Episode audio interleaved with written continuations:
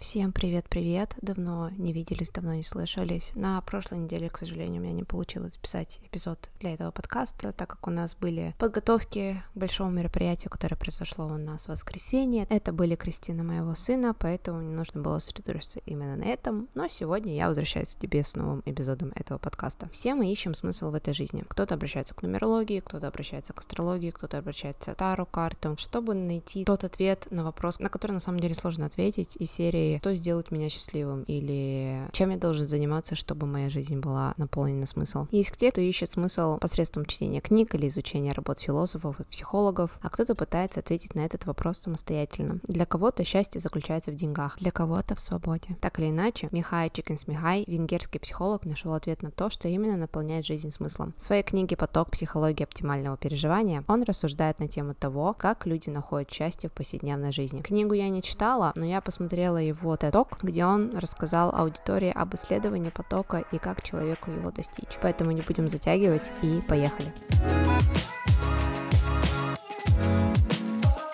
Михай, Чикенс Михай родился в Европе и застал Вторую мировую войну, когда ему было 7 лет. Он заметил, что очень мало людей смогли восстановиться после войны. Многие не могли построить ту или иную стабильную жизнь, которая у них была до войны. После он начал интересоваться работами философов, читая про искусство и религию, чтобы найти ответ на вопрос, что наполняет жизнь смысл. Тогда он случайно узнал про психологию. После он приехал в Штаты, где плотно начал заниматься изучением психологии. В одном из его исследований он обнаружил, что так или иначе денежная стабильность деятельность повышала коэффициент счастья в человеке. Но при этом рост материальных ресурсов никак не влиял на рост уровня счастья. Тогда он задался вопросом, что же делает человека счастливым. После он принял решение наблюдать за творческими людьми, художниками, учеными, пытаясь понять, что их побуждало чувствовать, что они живут полной и полноценной жизнью. Они занимались тем, что маловероятно могло принести деньги или славу, но это было нечто, стоящее и наполняющее жизнь смыслом. В одном из интервью американских композиторов 70-х он заметил, что автор описывает свое креативное состояние как впадение в экстаз. Изначально греческое слово экстаз означает находиться за пределами чего-либо, а после слово стали использовать для описания психологического состояния, когда человек чувствует, как вышел за рамки повседневной рутины. В древности люди создавали места, куда могли прийти и почувствовать этот экстаз. Сегодня нам не нужно никуда выходить. К примеру, композитору нужен просто лист бумаги, куда он сможет записывать ноды, и во время этого занятия он способен представить звуки, которых раньше не существовало в данной конкретной последовательности. По словам композитора, это переживание настолько глубокое, глубокое, что ему даже начинает казаться, будто он не существует. Это звучит как некое романтическое преувеличение. Но, как ни странно, наша нервная система не способна обрабатывать больше 110 бит информации в секунду. Вот почему мы не можем слушать больше двух людей. Если с тобой будет говорить больше, чем два человека, ты не сможешь их понять. Когда ты действительно погружен в этот полностью захватывающий процесс создания чего-то нового, как это происходит с этим композитором, у него не хватает внимания, чтобы отслеживать ощущения тела и думать о своих бытовых проблемах. Он даже может не почувствовать что он голоден или устал. Его тело исчезает, он перестает осознавать свое «я», потому что ему, как и любому из нас, не хватает ресурсов внимания, чтобы по-настоящему хорошо делать что-то, требующее сильной концентрации, и в то же время осознавать, что он существует. Поэтому его жизнь как бы временно останавливается. Также он говорит, что его рука движется как бы сама по себе. Я могу смотреть на свою руку две недели и совершенно не чувствовать никакого трепета или ощущения чуда, потому что я не умею сочинять музыку. Но хотя это на самом деле не так, я умею сочинять музыку, но я ее не сочиняла очень давно.